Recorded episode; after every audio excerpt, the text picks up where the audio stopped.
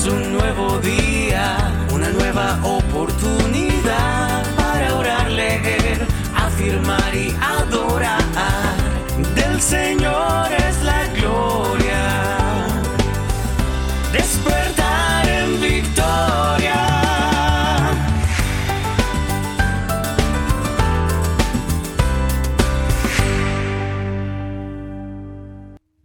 Vencedores, muy buenos días. Les saluda por acá Juan Pablo Gómez y le doy la bienvenida un día nuevo, un día más a este su despertar en victoria. Espero que se encuentren muy bien de todo corazón, que hayan descansado y bueno, hoy es día viernes y como ustedes saben que hay un dicho allá afuera, ya saben que nosotros aquí decimos que hoy es viernes y el espíritu lo sabe. El espíritu lo sabe ¿por qué? Porque igualmente tenemos que continuar, seguir, perseverar en esa comunicación con nuestro Padre Eterno, con nuestro Padre amado, no desfallecer, no eh, dejar a un lado esa relación, esa intimidad con Él y permanecer en oración, en adoración, en esa búsqueda incesante todo el tiempo, a cada instante de nuestro Salvador, esa búsqueda de de tener esa relación aún mm, cada día más y más y más profunda. Importantísimo. No dejar a un lado por el hecho de ser fin de semana. Importante. Vamos a ver qué tiene preparado nuestro Padre Santo el día de hoy para cada uno de nosotros. Y vamos a hablar precisamente de la adoración. Y dice así, yo soy el firme fundamento sobre el cual puedes danzar, entonar alabanzas y celebrar continuamente mi presencia la mayor parte del tiempo, sin embargo, te sientes sin ganas de hacerlo. Adorarme requiere la participación de tu ser entero, algo que disfrutas, aunque te cuesta hacerlo. Si quieres aprender cómo adorarme más consistente y abundantemente, comienza por permanecer en mi presencia tranquilizadora. Al recuperar la calma en mis brazos eternos, dirás cuán seguro estás. No tengas ninguna duda de que yo soy el fundamento firme como roca sobre el cual podrás vivir en forma exuberante. Danzar, cantar y orar son formas en las cuales podrás expresar tu deleite en mí. Mi presencia irradia gozo en una medida amplia e ilimitada. Cuando me alabas, tu gozo aumenta y eres consciente de mi presencia santa. Tu cuerpo puede estar o no estar participando en esta experiencia, pero yo me fijo en tu corazón. Ahí es donde tiene lugar la más sublime celebración de mi presencia. Amén. Damos gracias a Dios en este día maravilloso por esta palabra tan especial, en donde Dios, nuestro Padre Santo, nuestro Padre Eterno, nos invita a realizar una acción que, como lo dice muchas veces, pues no tenemos las ganas o nos cuesta, pero es de suma importancia y es adorarle con todo nuestro corazón. La adoración no implica solamente un canto, no solamente implica eso. las canciones nos ayudan muchísimo a entrar en una eh, en su presencia, entrar en una sintonía mucho más profunda en muchos casos. Pero nosotros podemos adorar a nuestro Padre incluso con nuestros pensamientos. El hecho de, de serle fiel en todo momento, de, de agradarle a cada instante, de buscarle, buscar su presencia a cada momento, eso es importantísimo. Y fíjate la palabra que utiliza al final, me gusta muchísimo.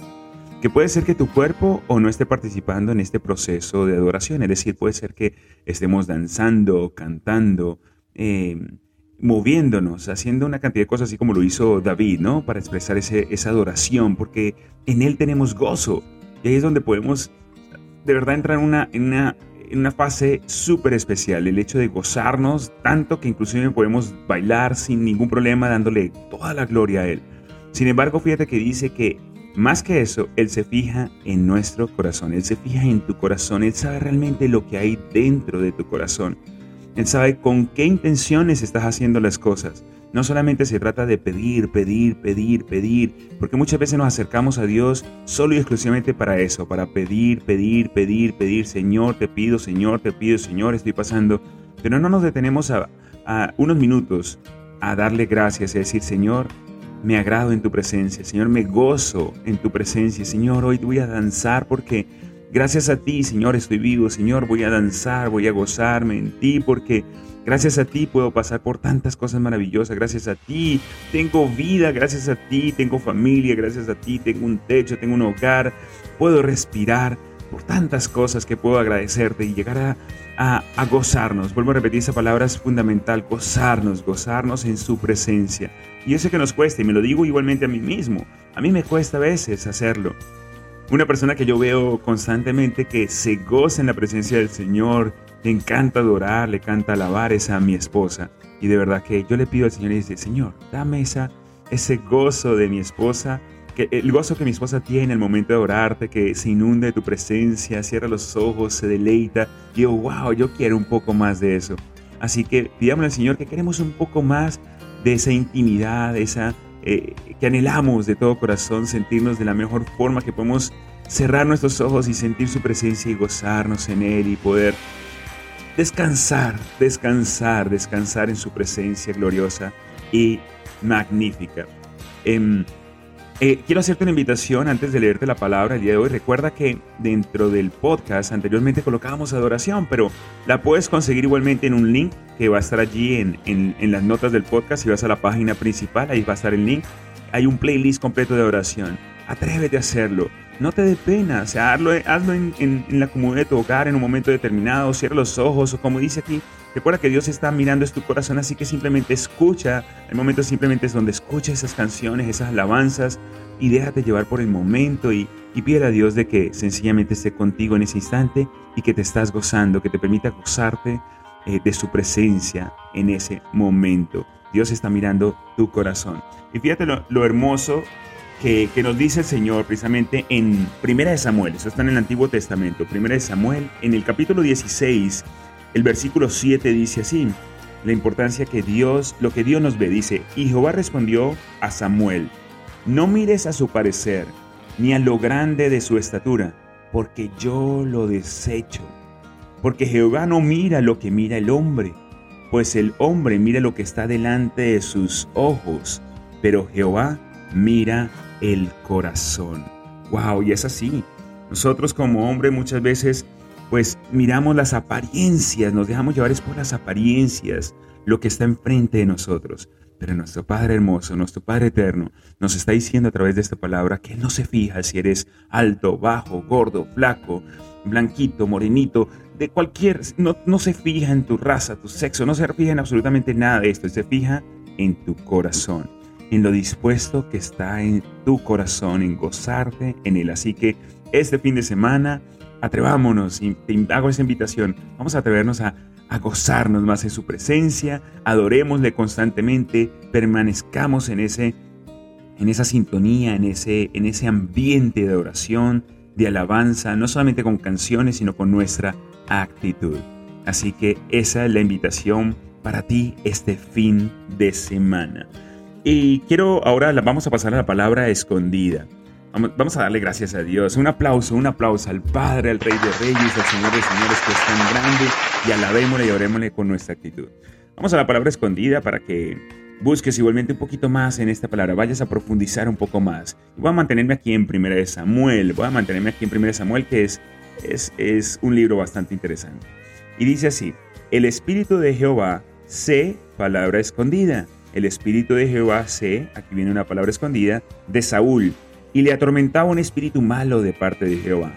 Importante que leas esta palabra, está en el capítulo 16, no voy a decir qué versículo para que profundices un poco en este capítulo. Repito la palabra escondida, el espíritu de Jehová se, y aquí viene la palabra escondida, de Saúl, y le atormentaba un espíritu malo de parte de Jehová. Así que ve y profundiza un poco y si quieres compartir conmigo, simplemente etiquétame en algún post que hagas, Facebook, Instagram. En Instagram sobre todo estoy eh, como arroba mentor Gómez o arroba despertar en Victoria. Para que así podamos compartir juntos. Vamos a seguir con la segunda parte de este despertar en Victoria, leyendo esas, escuchando esas frases, repitiendo esas frases de afirmación que nos van a empoderar durante todo el día y el fin de semana y constantemente. Recuerda que tu mundo interior crea tu mundo exterior. Si quieres cambiar los frutos, ¿qué tienes que cambiar? Las raíces. Si quieres cambiar los resultados, debes cambiar internamente.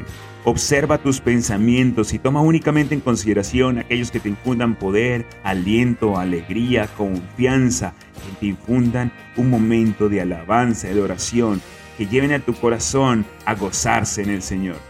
Recuerda que tú creas el nivel exacto de tu prosperidad económica, tú eres el único responsable de todo.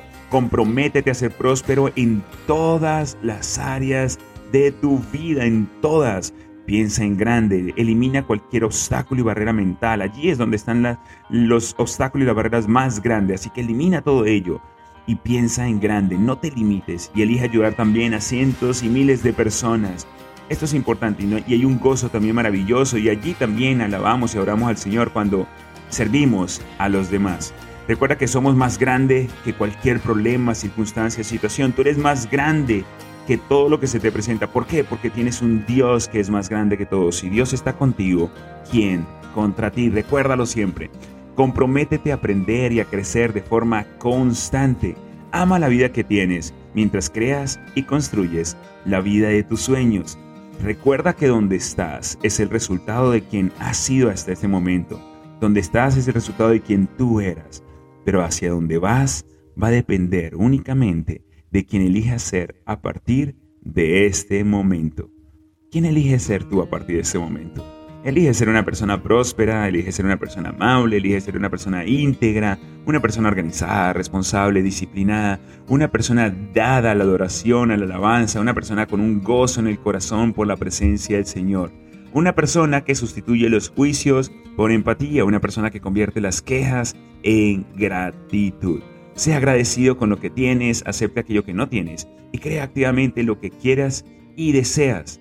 Céntrate en aportar valor en la vida de los demás, importantísimo. Repítelo constantemente en tu mente el día de hoy. Durante todo este tiempo, di, me voy a centrar en aportar valor en la vida de los demás, o me voy a centrar en aportar valor en la vida de alguien, de alguna forma, con una sonrisa, con un abrazo, con una palabra diciéndote Dios te ama, Dios está contigo, Jesús está contigo. Tienes esperanza, mantén tu esperanza en Él. Hazlo de alguna forma, pero aporta valor a la vida de los demás. Acepta la responsabilidad de todo en tu vida. Recuerda que eres el único responsable, ya lo habíamos dicho, de tus resultados. Y de aquello que no tienes control, y esto es importantísimo, tú decides cómo reaccionar ante esas circunstancias, porque muchas veces decimos que yo no tengo control aquí, es culpa del gobierno, es culpa de la economía, es culpa del clima, es culpa de X, Y, Z. Recuerda que de ello sí, efectivamente no tienes control, pero sí tienes la decisión de cómo reaccionar ante esas circunstancias.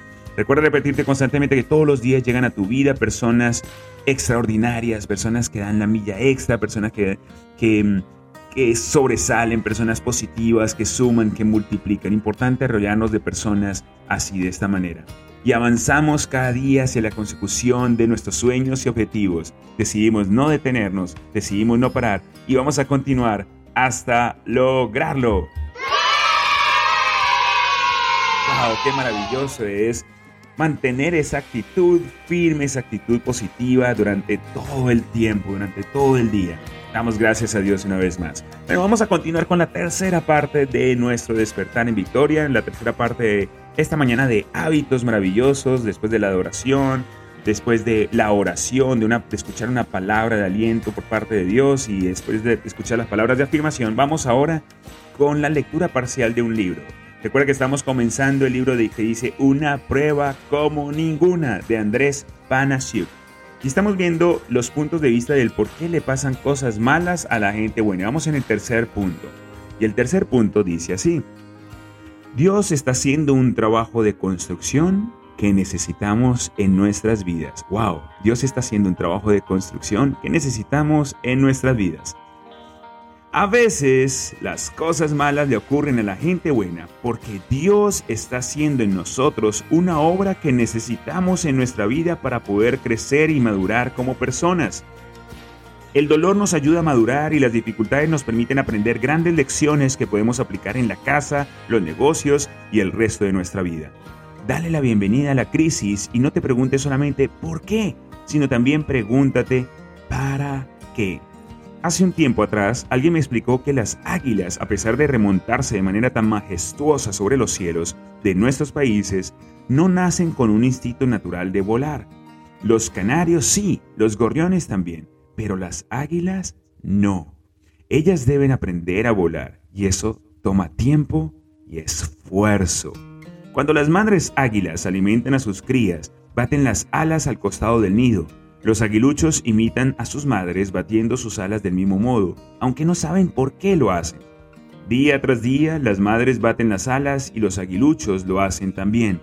Ellos actúan de esta manera regularmente hasta que llega el momento en que la madre águila se acerca al nido, toma el aguilucho con sus patas, lo eleva bien alto y lo deja caer. ¡Wow! Ese día el aguilucho aletea como jamás lo ha hecho en su vida. Él debe aprender a volar o morir en el intento. De la misma manera, a través de los años tomamos cursos, vamos a reuniones, leemos libros, escuchamos predicaciones y homilías, hacemos estudios bíblicos, obtenemos títulos universitarios, aprendemos canciones, memorizamos poesías. Eso es el aletear de la vida.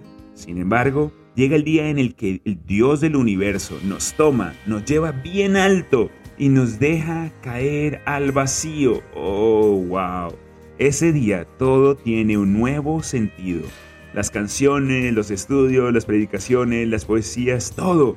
En ese momento aprendemos a volar como águilas o morimos en el intento. Aunque la palabra morir en intento puede llegar a ser muy fuerte para todos, ¿no? Las crisis y los problemas que atravesamos en la vida nos ayudan a dejar la seguridad de nuestro nido, abandonar para siempre, abandonar para siempre una existencia que se mueve sobre tierra firme, enseñándonos a volar de forma majestuosa por encima de nuestros conflictos y dificultades. Aquel conocido líder de la iglesia cristiana primitiva llamado San Pedro escribió en una de sus cartas universales, pero después que ustedes hayan sufrido por un poco de tiempo, Dios los hará perfectos. Escuchen bien esta palabra, importantísimo. Después de que ustedes hayan sufrido un poco por un poco de tiempo, Dios los hará perfectos, firmes, fuertes y seguros. Amén, decimos amén a eso y es el mismo Dios que en su gran amor nos ha llamado a tener parte en su gloria eterna en unión con Jesucristo. El tiempo de sufrimiento de un seguidor de Jesús produce cuatro cosas. Vamos a ver cuáles son estas cuatro cosas. Primero, nos, perfecciona, mejora nuestras habilidades personales. Segundo, nos afirma, trabaja sobre nuestro carácter. Tercero, nos hace más fuertes. Cuarto, nos provee más seguridad para el futuro y nos da seguridad interior. Las crisis deshacen, destrozan, hacen caer y debilitan a la mayoría de las personas. A nosotros, dice San Pedro, el sufrimiento y las crisis nos hacen mejores, nos perfeccionan, construyen sobre nuestras vidas, perdón, discúlpenme, y nos hacen más fuertes. Para algunos las crisis son como un veneno que los mata. Para nosotros las crisis son como el alimento que nos fortalece. ¡Wow! Las crisis son como el alimento que nos fortalece. Uno les huyen a las crisis, nosotros comemos crisis con la sopa. Te animo, las crisis vienen a la vida para fortalecernos, hacernos mejores. No tengas temor. Usemos cada crisis para salir convertidos en mejores personas de las que entraron. Recuerda que nunca recibiremos una prueba más fuerte de la que podemos soportar.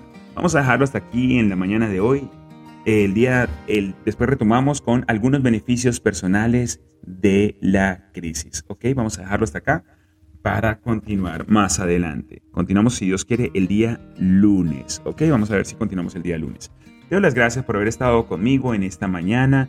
Eh, te bendigo en el nombre poderoso de Jesús y como siempre te digo, te recuerdo que dentro de ti está el potencial para lograr lo que tú deseas. Simplemente debes creerlo, debes ponerte en marcha, debes ponerte en acción Confiar, salir adelante, accionar.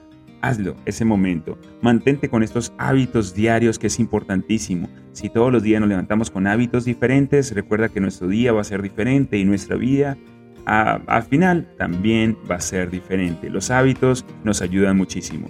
Y recuerda, gracias, gracias de todo corazón por existir. Porque si existes es que tienes grandes propósitos todavía en esta vida. Eres valioso, eres valiosa. Te bendigo.